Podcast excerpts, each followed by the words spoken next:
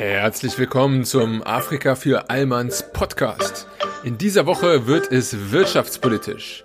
Wir beschäftigen uns zum einen mit der Ressourcenflucht als auch mit dem Phänomen des Ressourcenfluches in Afrika. Viel Spaß!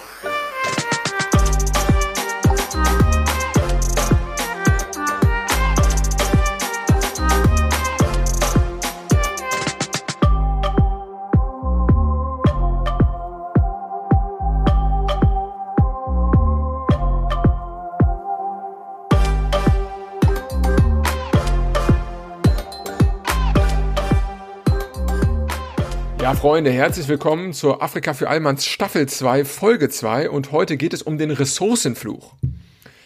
Also ein äh, wirklich äh, interessantes Phänomen, was ich heute beschreiben will und anders als letzte Woche, wo es ja um den Sklavenhandel ging, also den Sklavenhandel in und mit Afrika, wo es ja wirklich auch historisch wurde und na, durchaus ein heikles, sensibles Thema war, geht es heute um ein etwas wirtschaftlicheres Thema. Klar, auch hier, wie immer, gibt es wieder äh, Bezugspunkte vor allem zur Geografie und auch zur Politik. Aber im Grunde wollen wir heute ein wenig Konfliktverständnis oder sagen wir besser gesagt Strukturverständnis vermitteln. Denn ähm, hinter diesem ganzen Thema Ressourcenfluch oder auch Ressourcenflucht, wie ihr im Titel seht, ähm, verbirgt sich ein wirklich interessantes Phänomen. Was passiert eigentlich, und das fragt sich ja so mancher, was passiert eigentlich mit Ländern, die eine sehr große Anzahl, also ein sehr großes Vorkommen an Bodenschätzen haben, wie Öl, wie Gold, wie Diamanten? Die intuitive Annahme, und da werde ich sicherlich auch äh, für euch sprechen, das geht, glaube ich, jedem so, der da einfach mal, sag ich mal, ganz äh, locker, flockig drüber nachdenkt. Die intuitive Annahme ist ja, dass es im Grunde etwas Positives ist. Ne? Ähm, wertvolle Bodenschätze werden entdeckt, verkauft, es kommt Geld rein, großer Reichtum quasi, also ganz grob gesprochen. Und das ist interessanterweise eben nicht der Fall. Und das beschreibt quasi der Ressourcenfluch. Ganz primitiv vereinfacht ist es quasi eine Vernachlässigung anderer Wirtschaftsaktivitäten, die einsetzt. Dazu später auf jeden Fall mehr. Und im Grunde führt es dazu, dass es eigentlich das gegenteilige Resultat erbringt, als das, was man eben annehmen würde. Also es gibt eben nicht diesen, ähm, diesen erhöhten Reichtum innerhalb dieses Landes mit den Bodenschätzen, sondern genau das Gegenteil. Und die Folgen von diesem Ressourcenreichtum, also diesem Ressourcenfluch, sind dann oft ein äh, gedämpftes Wirtschaftswachstum, vor allem auch viele Konflikte, interne Konflikte, ähm, äh, Kriegsauseinandersetzungen zum Teil sogar und ein grobes politisches und wirtschaftliches Missmanagement der Eliten und der Institutionen in dem jeweiligen Land. Heute ist uns quasi ähm, ja die Aufgabe zugetragen worden, besser gesagt, ich habe sie uns zugetragen, weil mich das Thema seit Staffel 1 bei ganz, ganz vielen Ländern immer schon interessiert hat, das mal zu ergründen den Mechanismus aufzudecken, der dahinter steckt oder theoretisch dahinter steckt und vielleicht auch später zu diskutieren, was es dafür für Auswege gibt und auch ein wenig an Tatsachenbeispielen zu arbeiten. Bevor wir reingehen wollen in das Thema, will ich vielleicht nochmal eine kurze Motivation hier äh, rein droppen und dazu bieten sich natürlich immer Statistiken an. Und so hat der britische Ökonomist Paul Collier Wahrscheinlichkeiten berechnet, mit denen in afrikanischen Ländern ein Bürgerkrieg ausbricht. Ähm, er hat das getan für ein Intervall von fünf Jahren, das heißt, mit welcher Wahrscheinlichkeit in dem jeweiligen Land alle fünf Jahre ein Bürgerkrieg anfällt. Und bei Ländern ohne große Bodenschätze in Afrika ist diese Wahrscheinlichkeit, alle fünf Jahre einen Bürgerkrieg zu erleben, bei unter einem Prozent. Bei Ländern mit großen Bodenschätzen wiederum liegt sie bei 25 Prozent. Und da seht ihr schon direkt, also das Thema Konflikte als Folgen des Ressourcenreichtums ist hier definitiv gegeben.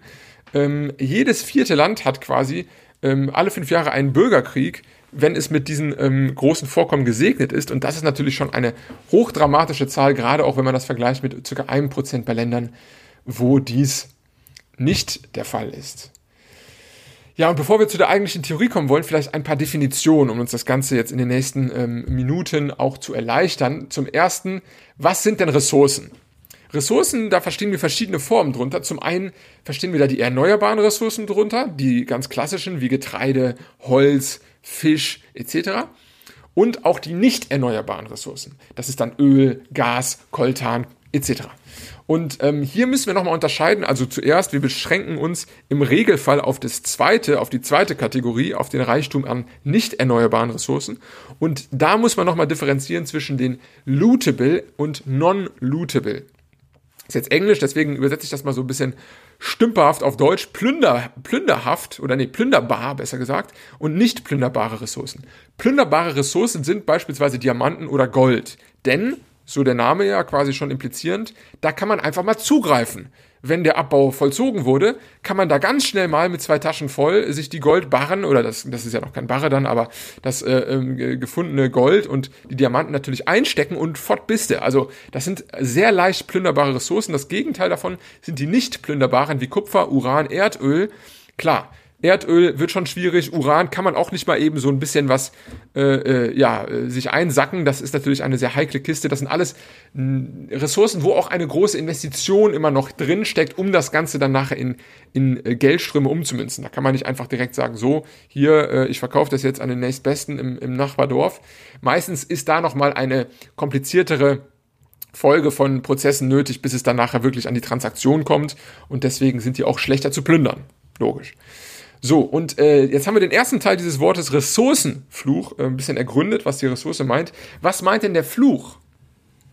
Nun, der Fluch meint, und da muss ich äh, auf jeden Fall schon von vorne weg differenzieren, es ist eigentlich nur eine Theorie und keine Tatsache. Also es ist ja eine These, die vor äh, einiger Zeit äh, platziert wurde, dass es hierzu tatsächlich ähm, zu einem, ja, einem nicht nachhaltigen ähm, Handeln mit diesem schnell verdienten Geld kommt. Und das ist eigentlich etwas, wenn man jetzt nochmal zurückgeht auf dieses intuitive Denken, was man so hat von diesem Thema, dann kann man sich das auch mit einem ganz einfachen Gedankenspiel eigentlich erklären. Was ist denn mit Lotteriegewinnern? Das ist ja eine ähnliche Situation jetzt auf der Mikroebene, bei dir und mir und etc.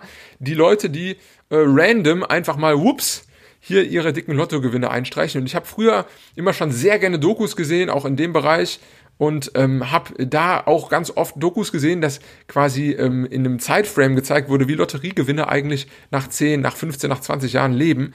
Und daher kennt man ja auch das Phänomen, dass meistens diese gar nicht in dem Saus und Braus, den sie sich ursprünglich vorstellten, gelebt haben, sondern aufgrund schlechter Investitionen. Dann wurde eine kitschige Bude gekauft, dicke Autos und alles Mögliche und eigentlich dann doch langfristig das Geld weg war und äh, im Gegenteil eigentlich die Situation schlechter war, als wenn sie einfach normal weitergelebt hätten. Und das einfach nur so ein bisschen ähm, als, als Gedankenspiel für diese, für diese Theorie dahinter. Das ist natürlich auch nicht begründet, denn wenn man jetzt einem, sag ich mal, äh, Großunternehmer wahrscheinlich noch eine Lotteriezahlung von ein, zwei Millionen gibt, würde das wahrscheinlich anders gestalten und anlegen. Aber ähm, äh, das nur so als, als Gedankenspiel. Insgesamt ist, wie gesagt, keine Evidenz für diese These ähm, belegt, aber es gibt ähm, äh, mehrere Mechanismen, wie es funktionieren kann. Und das finde ich sehr interessant hieran, also quasi diese Erklärungsmuster, mit denen der Reichtum an Ressourcen sich dann irgendwann übersetzt in diese etwas schlechtere soziale, sicherheitspolitische und wirtschaftliche Lage, die in diesen Ländern dann stattfindet.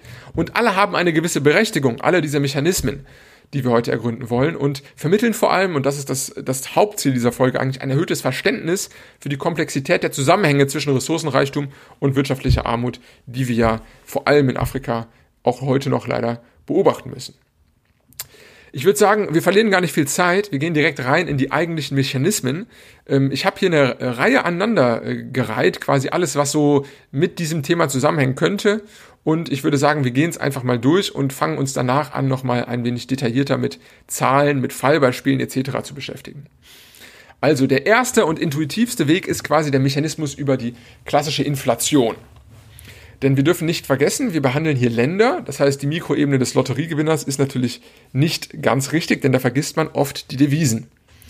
Ähm, hierzu noch eine zweite Anmerkung. Ähm, Im Regelfall wird für alle afrikanischen Länder, also ich glaube, so stark ist Chinas Einfluss hier noch nicht, im Regelfall wird hier immer, wenn es um Rohstoffe geht, auf dem Weltmarkt in US-Dollar gehandelt. Das heißt, ähm, äh, die Bezugsgröße für die meisten Länder, wenn Rohstoffe entstehen, ist natürlich immer der US-Dollar. Also, Fallbeispiel 1. Wir haben eine wertvolle Ressource, die jetzt abgebaut wird und haben sie auch schon in dem Maße verkaufen können. Also ne, es kommt viel Geld auf einmal rein, indem das, ähm, das Objekt der Begierde, ne, sagen wir mal Gold, ist so der intuitivste Fall, Gold wird ins Ausland verkauft und auf einmal ähm, sind wir quasi den, an den Rohstoffmärkten als Gold äh, verkaufendes Land und tauschen dieses gegen US-Dollar ein. Denn, wie gesagt, es wird in US-Dollar gehandelt. Es fließen also unverhältnismäßig viele US-Dollar in unsere Taschen. Wir als Staat oder als, ähm, meistens sind es ja dann Staatskonzerne, also quasi auch der Staat, ähm, müssen dann dafür sorgen, dass diese ja dann in unserer eigenen Währung, also im Landesinneren, wieder umgetauscht werden in die lokale Währung. Und hier geschieht ein sehr ähm, interessanter Mechanismus, denn des, dadurch, dass quasi die Geldmenge innerhalb des Landes jetzt deutlich schneller wächst als die eigentliche Gütermenge, Dadurch entsteht quasi Inflation. Ganz klassisches Beispiel, also die Preise erhöhen sich für die gleichen Produkte. Es wird quasi mehr Geld zur Verfügung gestellt, dadurch wird quasi alles ein bisschen teurer, ähm, da sich einfach die Geldmenge erhöht hat.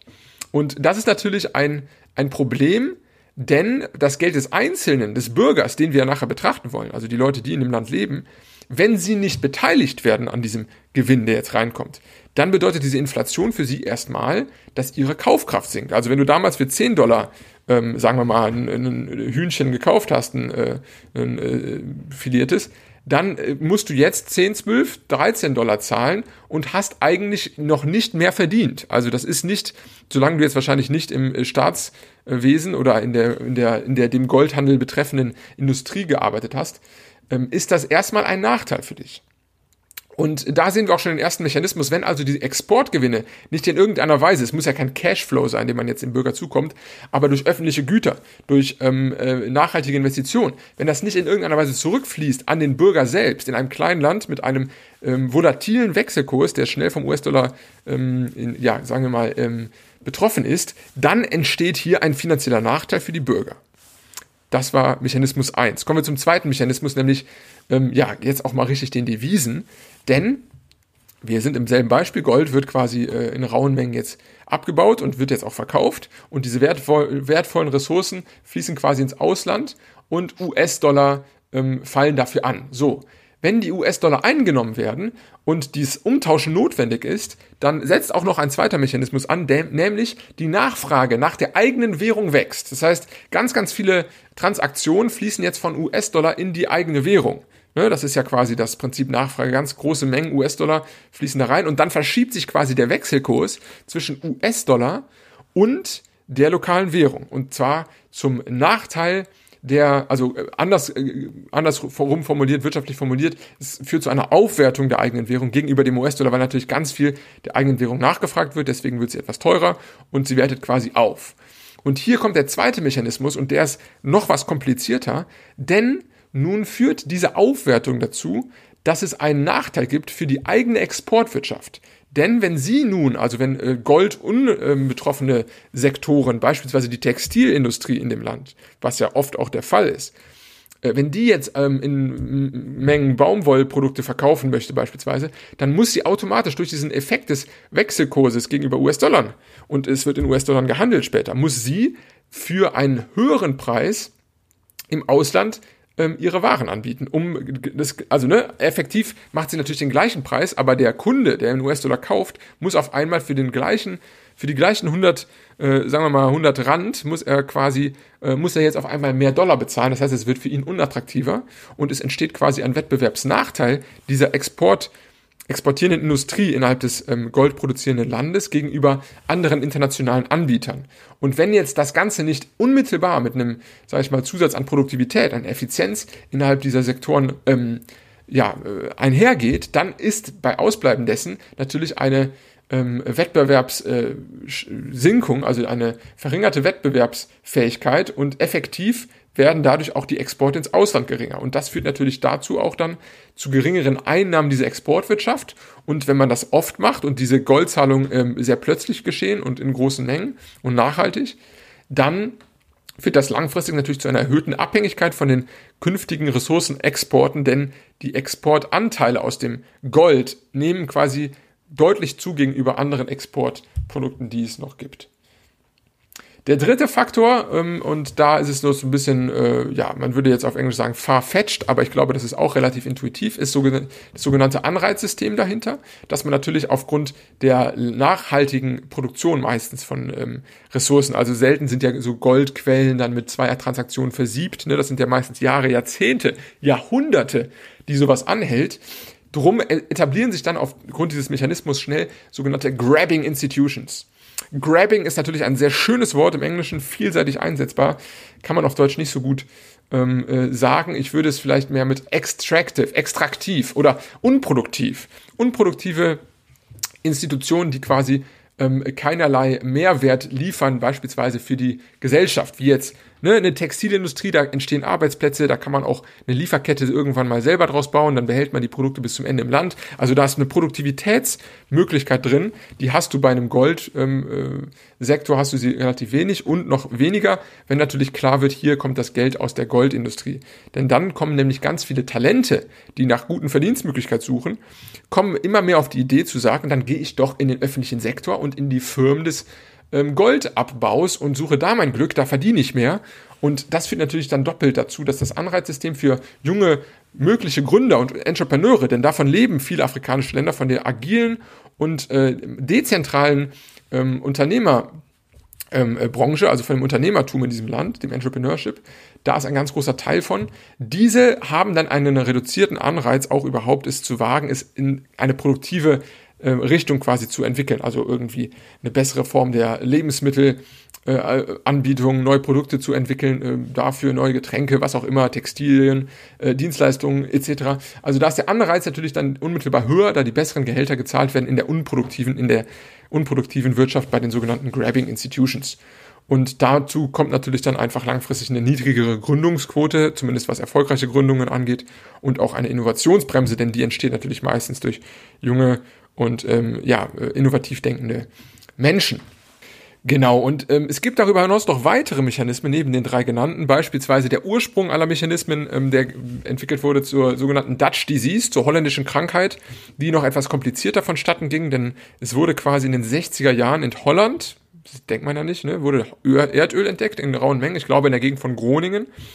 Und ähm, das kam erstmal auch den Bürgern zugute. Also viele der von uns eben genannten ähm, ja, negativen äh, Mechanismen waren quasi gar nicht am Werke. Also es wurde auch umverteilt, es war eine Wohlfahrt ähm, äh, da für die Bürger und äh, sie konnten mehr konsumieren. Aber auch hier führte quasi wieder der Wandel in den Wechselkursen dazu, dass die Exportwirtschaft teurere Produkte beziehen musste für ihre Fertigungsindustrie. Also die holländische Wirtschaft war natürlich schon sehr fortschrittlich, hat sehr viele ähm, ja, fertige Güter quasi, endfertige Güter produziert und dafür aber auch immer wieder viele Konsumgüter, viele ähm, äh, ja, vorbereitende Güter eingezogen und deren Preise haben sich verändert, weswegen dann auch dadurch schon die Exportwirtschaft, die nicht vom Erdöl abhing oder die nicht mit dem Erdöl zusammenhing, dass die natürlich dadurch betroffen war und mittel- bis langfristig natürlich diese Branche litt und äh, Holland ist ein sehr, sehr exportlastiges Land, genau wie Deutschland, darf man nicht vergessen. Die Holländer investieren es nur besser ihr Geld im Ausland, deswegen äh, nachhaltiger eigentlich auch als Exportnation.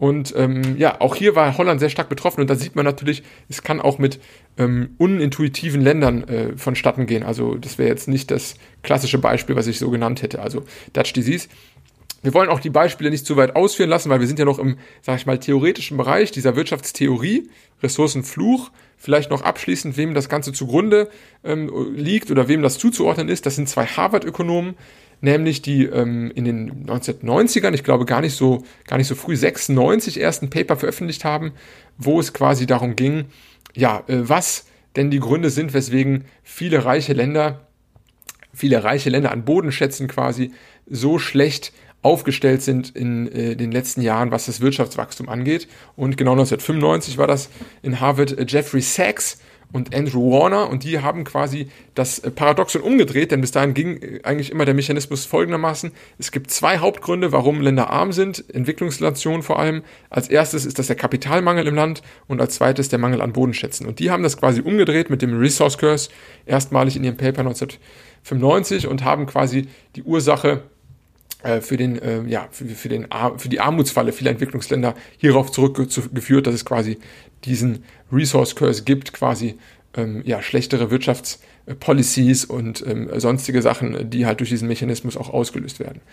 Und äh, das soll es gewesen sein zur wirtschaftswissenschaftlichen Theorie. Ich weiß, ihr hört natürlich nicht viele ähm, Wirtschaftswissenschaftler zu. Gruß an alle trotzdem. Und ich glaube auch, dass es äh, kein äh, Hindernis sein soll. Also ich glaube, diese Themen sind sehr wichtig. Und gut, ich bin Mathematiker von Haus aus. Das heißt, ich weiß, mit welchem negativen Renommee man da zu kämpfen hat in seinem Studienfach.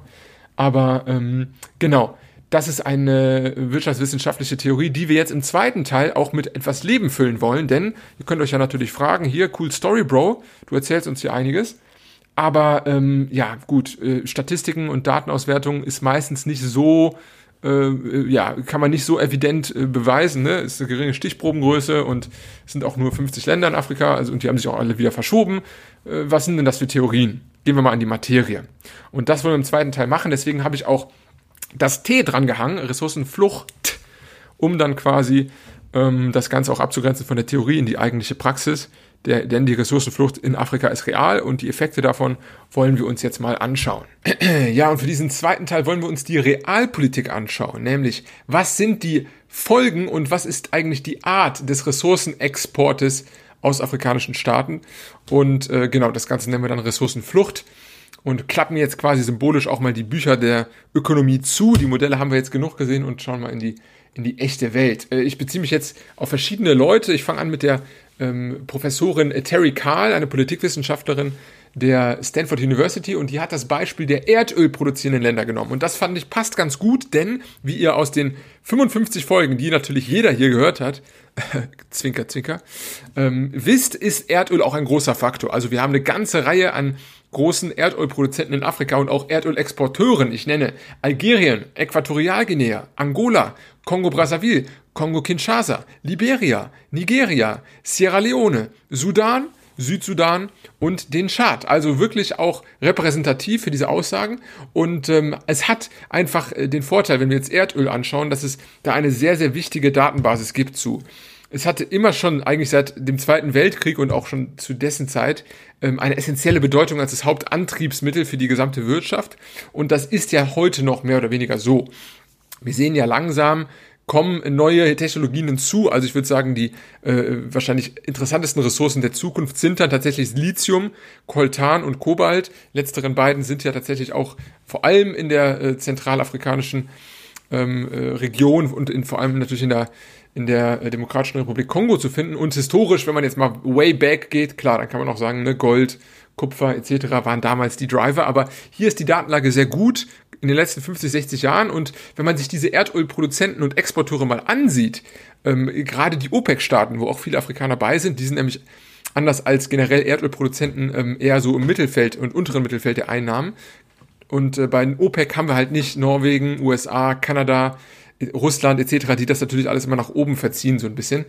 Ähm, wenn wir uns also quasi diese OPEC-Staaten mal ansehen, dann hat sich von den 60ern bis in die Nullerjahre hier das BIP pro Person um 35 Prozent reduziert. Völlig, völlig äh, verrückt. Man meinte doch, Erdöl explodiert in diesen Zeiten.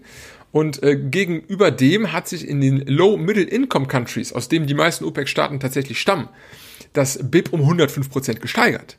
Also hier sehen wir auch wieder äh, ganz wichtiges Thema und Indikatoren, äh, die äh, Professor äh, Karl hier nennt, sind nicht nur die äh, Kindersterblichkeit, die zunimmt, die Unterernährung, die zunimmt, auch die niedrigen Staatsausgaben für Gesundheit und Bildung im Anteil des BIPs, die hier zu attestieren sind, sondern sie sagt auch beispielsweise auf politischer Ebene, also wenn wir uns anschauen, wie die politischen ähm, ja, Regierungsformen in diesen Ländern sind, ist hier ein ganz krasser Autoritarismus festzustellen. Also seit 2000 ähm, an sind in den größten 20 Ölexporteuren nur zwei Demokratien dabei. Also jetzt in dem Fall äh, ohne die äh, natürlich die großen Staaten USA, äh, Kanada, Norwegen. Äh, und das sind Mexiko und Venezuela. Und das ist ja jetzt auch nicht Venezuela, ne? Ist jetzt auch nicht so der Vorzeigestaat. Und das ist natürlich alles sehr kritisch. Und noch letzter Punkt, der ja wieder ein bisschen schließt mit dem, was ich eingangs sagte aus der Statistik von Paul Collier ähm, ganz klar auch die Aufstände und Bürgerkriege, die hier stattfinden. Also je höher der Anteil der fossilen Rohstoffe am Export, desto höher die Wahrscheinlichkeit für Aufstände, Bürgerkriege und dann auch richtige Kriege. Und das sehen wir auch, wenn wir auf die von mir eben genannten afrikanischen Staaten blicken.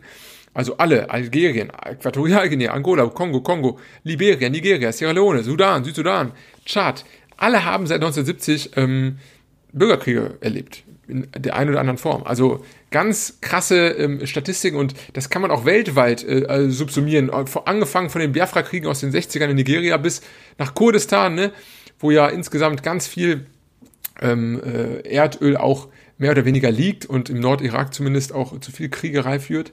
Und äh, was äh, Frau Terry Kali angibt, ist ein sehr interessanter politischer Mechanismus, den ich hier so ein bisschen aufzeigen will, nachdem wir uns jetzt den wirtschaftlichen angesehen haben. Ähm, in Ländern, bei denen es zu großen Einnahmen kommt für die Ölregierung, ist es meistens so, dass die Führung des Landes, müssen wir jetzt nicht ausführen, das ist ein Thema für eine andere Folge, aber die besteht meistens aus Personen einer bestimmten Ethnie. weil ja die meisten afrikanischen Staaten ähm, hauptsächlich eine Vielvölkerstaat bilden und ähm, oder verschiedene Vielvölkerstaaten bilden und dann natürlich Monoethnien meistens über die multiethnische Gesellschaft herrschen. Und äh, sei es, ob es ethnisch ist, kann auch religiös sein, will ich hier gar nicht festlegen, aber ähm, automatisch führt das in den meisten Staaten auch dazu, dass eine gewisse Bevölkerungsgruppe bevorzugt wird. So. Und ähm, wenn man sich jetzt überlegt, dass in einem Land Ressourcen liegen, große Ressourcen, dann ist das meistens in einer gewissen Region. Ne?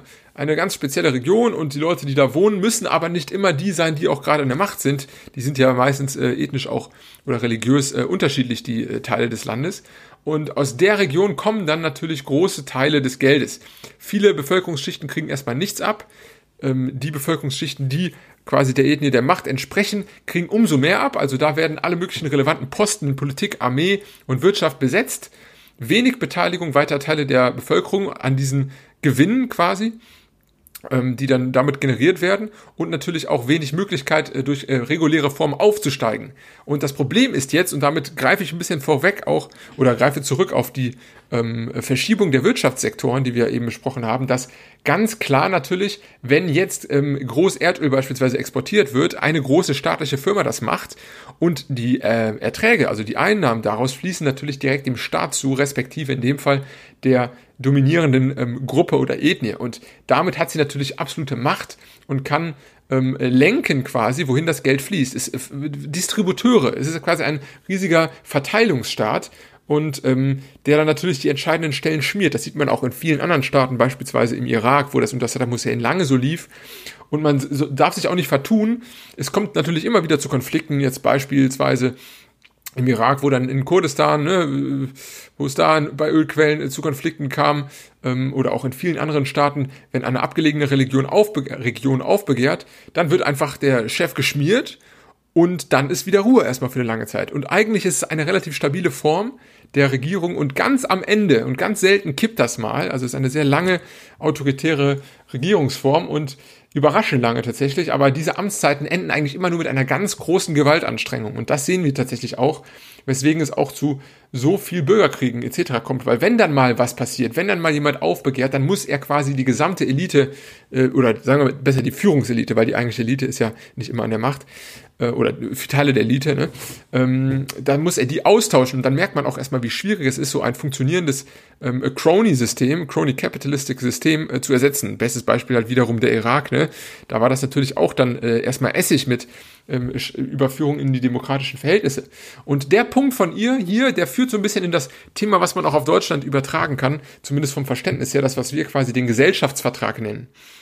Und das heißt, dass in so einem System die Steuern als Steuerungselement quasi wegfallen. Die Steuern im Sinne von die Steuern, die jeder Bürger bezahlt. Die Einnahmen stammen also nicht aus der Bevölkerung, denn, ne, wie wir in vielen Folgen schon besprochen haben, meistens ist auch der informelle Sektor sehr groß, also wenig Mehrwertsteuer, die gezahlt wird, wenig äh, Einkommenssteuer, die gezahlt wird, wenig ähm, Gelder, die vom Bürger an den Staat fließen und trotzdem aber ganz viel Geld, was aus dem äh, Verkauf von Ressourcen an den Staat fließt. Das heißt, er hat eigentlich auch gar keine Verantwortung gegenüber dem Bürger, denn er wird ja gar nicht vom Bürger finanziert. Und das ist ein sehr, sehr wichtiger Punkt. Und das sieht man auch, wenn man sich in die äh, Steuerkomposition verschiedener afrikanischer Länder äh, reinklickt. Da ist ganz oft beispielsweise das Zoll Geld ein großer Bestandteil, weswegen auch Freihandelsabkommen immer hart umkämpft sind, beispielsweise Nigeria, ähm, die ja auch lange damit gehadert haben bei ECOWAS. Und äh, Zoll ist ein großer Bestandteil und vor allem natürlich die Einnahmen aus staatlichen ähm, Energiekonzernen und anderen großen Firmen. Noch schlimmer natürlich, ähm, bei Ressourcenexporten, ähm, die äh, sich nachhaltig auch negativ auf die äh, funktionierende Wirtschaft auswirken, verschiebt sich das Verhältnis natürlich nochmal und immer wichtiger wird der Ressourcenexport und damit natürlich auch der Gewinn, der direkt an die Elite fließt, die das dann weiter verteilen kann. Und ja, in der Folge zerbricht quasi so der Zusammenhang zwischen Bevölkerung und der Führung des jeweiligen Landes. Also nach diesem klassischen Prinzip Besteuerung führt zu Repräsentation und die wiederum führt zu Haftung, also Accountability auf Englisch, wo man quasi sagen kann, äh, ihr macht Scheiße mit unserem Geld, wir wählen euch ab und dieser Mechanismus, wenn er nicht existiert, ist natürlich äh, anderweitig nicht herzuleiten und äh, er existiert hier in keiner Form, weder in der Form, dass effektiv abgewählt werden kann, noch dass Repräsentation durch Steuern überhaupt vorliegt. Und jetzt kommt ein sehr wichtiger Faktor dazu und äh, da zitiere ich mich auf äh, oder beziehe ich mich auf einen weiteren äh, wichtigen Autor, den ich auch sehr herzensgetreu euch ähm, nahelegen möchte, nämlich Tom Burgess. Das ist ein britischer Finanz- und wirtschaftswissenschaftlicher Journalist und der hat ein Buch veröffentlicht 2015, A Looting Machine. Looting, wie äh, eingangs schon mal erwähnt, quasi plündernd und das bezogen auf Afrika, also eine Plünderungsmaschine und er geht da sehr stark auf die Schattenwirtschaft ein. Ich meine jetzt Schattenwirtschaft nicht in dem Sinne, äh, ich habe es aus dem Englischen natürlich übersetzt, ne, aber ähm, es ist nicht nur der, der, informelle Sektor gemeint, wie wir es ja klassisch bei vielen Ländern, in Staffel 1 schon besprochen haben, sondern hier ist auch mit, ähm, mit Schattenwirtschaft vor allem die Zusammenhänge in den Ressourcenexportvorgängen gemeint. Also wie hier ähm, abseits der offiziellen Kanäle ähm, Ressourcen verkauft und vor allem auch Ressourcendeals verhandelt werden.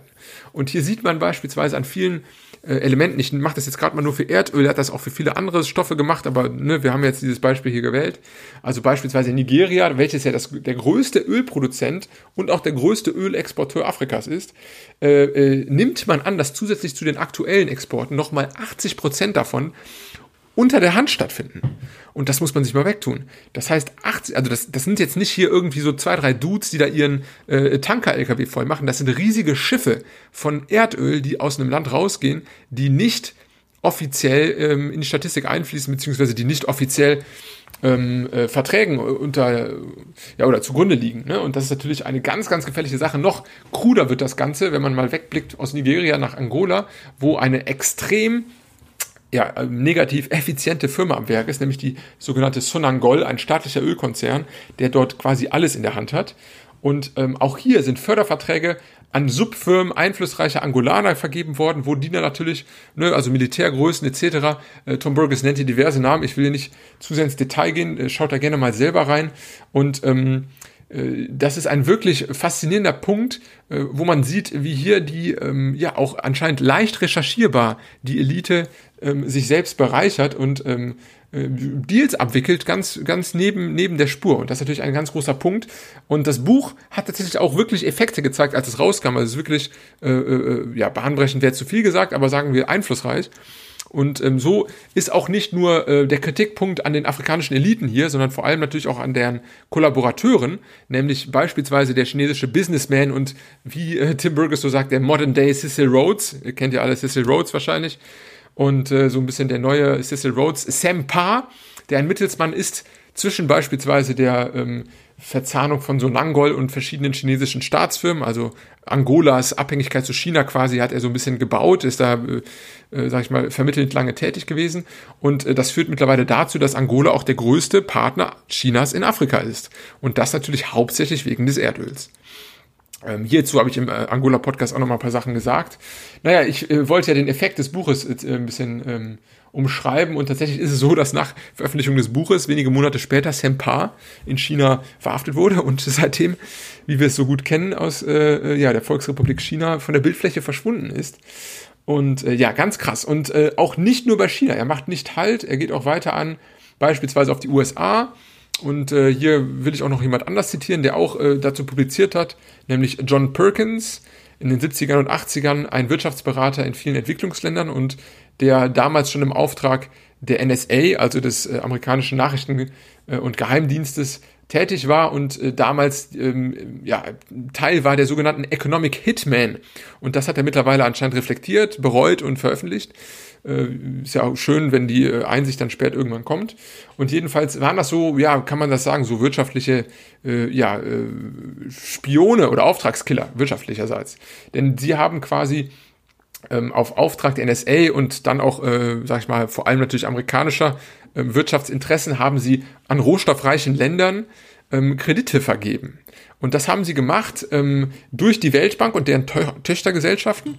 Und das hatte zwei negative Effekte. Zum einen äh, floss das Geld bezogen auf gewisse Projekte, in erster Linie Infrastrukturprojekte wie riesige Kraftwerke, Autobahnen, Industrieparks, die eigentlich noch gar nicht wirklich nutzbar waren in dieser Zeit und ähm, sich noch gar nicht gelohnt hatten, was die, sage ich mal, ähm, Industrialisierung der, der Wirtschaft in dem jeweiligen Land angeht. Und da flossen dann natürlich die Kredite für ähm, amerikanische Firmen, um das dann zu bauen. Also das Geld ging quasi an sich selbst zurück. Und genauso auch wurden äh, absichtlich hohe, hohe Schulden aufgebaut, hohe Schulden in den Ländern, um dann quasi im, Falle, im Falle eines äh, ja, Krieges oder Konfliktes und einer Instabilität quasi äh, große Mengen des relevanten Rohstoffes ähm, an sich zu binden und quasi dann diese, die Schulden zu nutzen als Hebel, um an die Rohstoffe leichter ranzukommen. Also sehr krude Thesen. Ne? John Perkins, Tom Burgess, die ganzen Angelsechser haben hier viele interessante Themen aufge, aufge, aufge, aufgearbeitet, würde ich vielleicht sagen. Und es trifft natürlich auch andere, es sind nicht nur die Amerikaner, nicht nur die Chinesen, auch Europäer sind dabei, auch Israelis beispielsweise. Modernes Beispiel, Dan Gertler, Gertler, ich versuch's mal, Dan Gertler ist ein israelischer Diamantenhändler und äh, beispielsweise Busenfreund vom Joseph Kabila, der seines Zeichens ja lange, lange die Demokratische Republik Kongo regiert hat und äh, mittlerweile ja auch noch so halb an der Macht ist. Sein, ne, sein äh, Kumpel Felix ist jetzt dran, aber äh, man unterstellt, dass da immer noch, soweit ich weiß, ist er auch noch immer im Präsidentenpalast, also ganz so stark war der Machtwechsel nicht. Und wie gesagt, dieser Dan Gertler ist ähm, ja enger Freund mit Kabila seit dessen Amtszeit und hat mit Glencore, einer großen, äh, Glenstone, einer großen Schweizer Firma auch Multimillionen-Deals eingefädelt mit mehreren hundert Millionen Provisionen. Und äh, ja, das sind alles, ich will gar nicht so sehr ins Detail gehen, das sind ganz viele verschiedene Beispiele für diese Zusammenhänge zwischen ähm, sagen wir mal, zwischen ähm, äh, geopolitischen Großmächten wie China, wie USA, verschiedenen anderen, vor allem natürlich für, von multinationalen ähm, Akteuren und Konzernen und letzten Endes dann ja auch, wie wir gesehen haben, beispielsweise bei John Perkins, von ähm, ja, internationalen Organisationen. Und das macht es natürlich sehr, sehr ähm, ja, tragisch, weil dieses Bild, wir entdecken das oder ich entdecke sowas jetzt erst. Ich vermute aber, dass viele Afrikaner und gerade auch die ähm, jungen, gebildeten und äh, vielleicht an der Zukunfts an der Zukunft interessierten Afrikaner das natürlich alles schon mehr oder weniger verstanden haben. Und da ist natürlich auch eine gewisse Skepsis nachvollziehbar dann gegenüber ähm, dem Westen oder dessen an, ja, angeblich so äh, altruistischen Motiven. Ne? Und ähm, wir wollen natürlich auch versuchen, ein bisschen Lösungsansätze hier zu liefern oder zumindest die Meinung von ähm, Experten, die sich damit beschäftigt haben, beispielsweise Terry Kahl. Diese sagt, dass hier natürlich das Wichtigste die Transparenz wäre. Transparenz in dem Sinne, dass diese Vertragsverhältnisse, ob es in der Schattenwirtschaft ist, ob es offiziell ist, dass diese aufgedeckt werden, um die Konditionen offenzulegen. Natürlich ähm, mit dem äh, größten Ziel langfristig einer potenziellen Aufklärung der jeweiligen Bevölkerung, die dann natürlich eine kritische Masse bildet und eine Veränderung der Führungselite fordert. Und ne, also dieses klassische Verantwortungsargument quasi, eine Selbstregulation des Landes und dessen Elite. Aber das ist natürlich nur möglich, wenn auch die ähm, institutionellen Mitgestaltungsmechanismen ähm, dann auch da sind. Also dass quasi eine Wahl einfach stattfinden kann, wo man dann sagen kann, du gehst und mit dir auch der ganze Stab, ne? also wo man da so einen wirklich revolutionären Kandid Gegenkandidat hat, der dann mal rankommt, der auch dann durchgesetzt wird. Das ist natürlich nicht immer gegeben.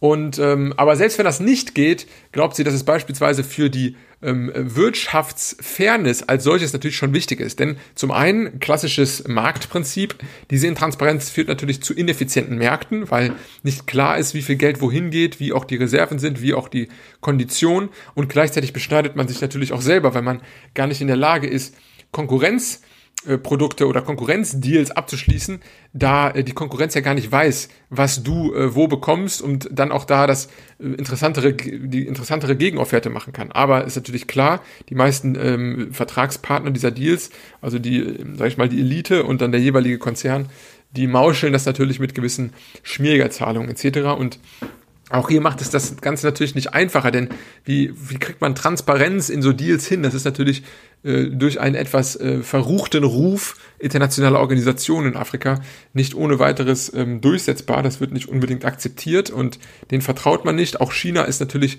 nicht daran interessiert, ihre ganzen Deals mit Einzelstaaten bilateral äh, offen zu legen. Also das sind äh, schwierige Bedingungen. Vielleicht muss es irgendwie auf einer technologischen Basis sein, einer dezentralen äh, Plattform äh, ist natürlich jetzt alles ein wenig Freestyle ähm, äh, ja, äh, Brainstorming mit mir selbst, aber, ne, oder eine Form von Hacking oder Wikileaks für Afrika, Afroleaks quasi. Und das sind natürlich alles Möglichkeiten, mit denen man langfristig ähm, die Hoffnung verknüpft, dass ähm, zumindest diese negativen Folgen des ähm, Crony Capitalisms, also der Vetternwirtschaft, die hier tagtäglich stattfinden, dass die offengelegt werden und dann auch, wenn sie offengelegt wurden, ähm, effektiv in eine bessere Policy umgelegt werden. Ja, ähm, wie gesagt, Afroleaks ist vielleicht ein ganz guter Punkt und wenn wir Glück haben, ist dann ja eines Tages auch der gute Julian Assange in der Lage, statt, wie sich jetzt ja negativ hat rausgestellt, äh, statt in der äh, ecuadorianischen Botschaft in London sich äh, unterzu kriechen, äh, dass er das dann in der äquatorialguineischen vielleicht irgendwann machen kann. Naja, so viel dazu, Freunde. Es gibt natürlich auch Ausnahmen in dieser, in dieser Regel der Ressourcenfluche oder des afrikanischen Ressourcen, der afrikanischen Ressourcenflucht. Beispielsweise Botswana, wo natürlich die äh, größten Diamanten ähm, Mengen der Welt produziert werden und ähm, gleichzeitig trotzdem das Land prosperiert. Da ist natürlich auch nicht zu unterschätzen der große Einfluss der Diamantenhändler, die hier äh, schon seit Tag eins quasi die Regierung mitgestalten. Aber es läuft zumindest positiv und das sollte schon mal auch ähm, ja, einen Anlass geben, hier vielleicht optimistisch zu sein und ähm, ja, ich habe äh, noch einige weitere Anmerkungen, äh, politische Einordnung beispielsweise, auch ähm, Hinweise zu den einzelnen Quellen etc. Ich glaube aber, das packe ich in die Bonusfolge. Das heißt, alle von euch, die sagen, Afrika für Allmanns, finde ich geil, will ich supporten, der Typ macht einen guten Job und ich will auch erstmal noch mehr wissen. Ähm, kommt doch zu Patreon, kommt doch zu Steady, das geht relativ unkompliziert. Ihr seid bei drei Euro im Monat dabei, also quasi zwei Bier. Aber was erzähle ich hier? Man geht ja eh nicht mehr raus gerade, deswegen äh, zwei Bier äh, spart ihr sowieso, von daher ähm, let's go, werdet Mitglied und habt quasi zusätzlich zu den ähm, äh, ja, zu der, zu der Geste quasi auch die Möglichkeit, die Bonusfolgen der zweiten Staffel alle ähm, zuzuhören und ähm, hier nochmal einen Blick hinter die Kulissen zu bekommen. In diesem Sinne würde ich sagen, ähm, ihr habt gesehen, was äh, alles mit dieser äh, ja wirklich komplizierten Thematik Ressourcenfluch und vor allem auch Ressourcenflucht, also ähm, Export von Bodenschätzen in Afrika verknüpft ist. Und ich hoffe, so ein bisschen hier auch eine Sensibilisierung geschaffen zu haben, dass man ähm, das Problem größer fasst und nicht nur ähm, ja einfach abtut mit ja ist halt so äh, schlechte Deals, äh, schlechte Elite etc. Also wir müssen da tatsächlich sehr sehr tief anfangen. In diesem Sinne, Freunde, habt ein schönes Wochenende und wir hören uns dann in zwei Wochen wieder. Macht es gut und bis dann. Ciao.